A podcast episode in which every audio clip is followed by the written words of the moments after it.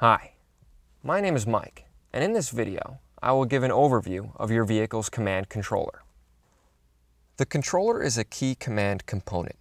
Its function is similar to a computer's mouse in that it allows navigation and control of nearly all COMAND functions. You can rotate the controller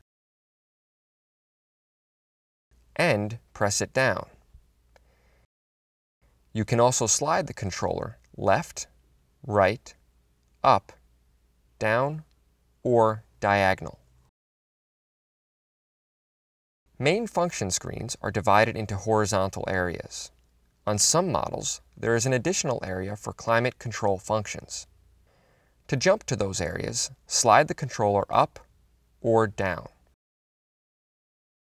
To scroll through horizontal and vertical menus, or program a setting, rotate the controller.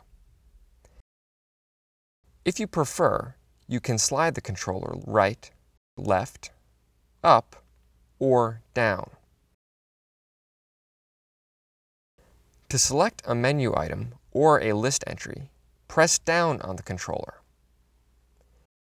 Press the back button once to exit the current menu and return to the previous menu. Press and hold the back button to jump to the main function screen of the current mode, for example, the audio main screen. In some models, the back button is labeled with an arrow. Press the clear button once to delete one character at a time. Press and hold the clear button to delete an entire entry. In some models, the clear button is part of the phone keypad. The controller's diagonal movement is only used for scrolling in the navigation map display. This function allows you to save the crosshair position as a destination. Please refer to the operator's manuals supplied with your vehicle for additional information on this feature.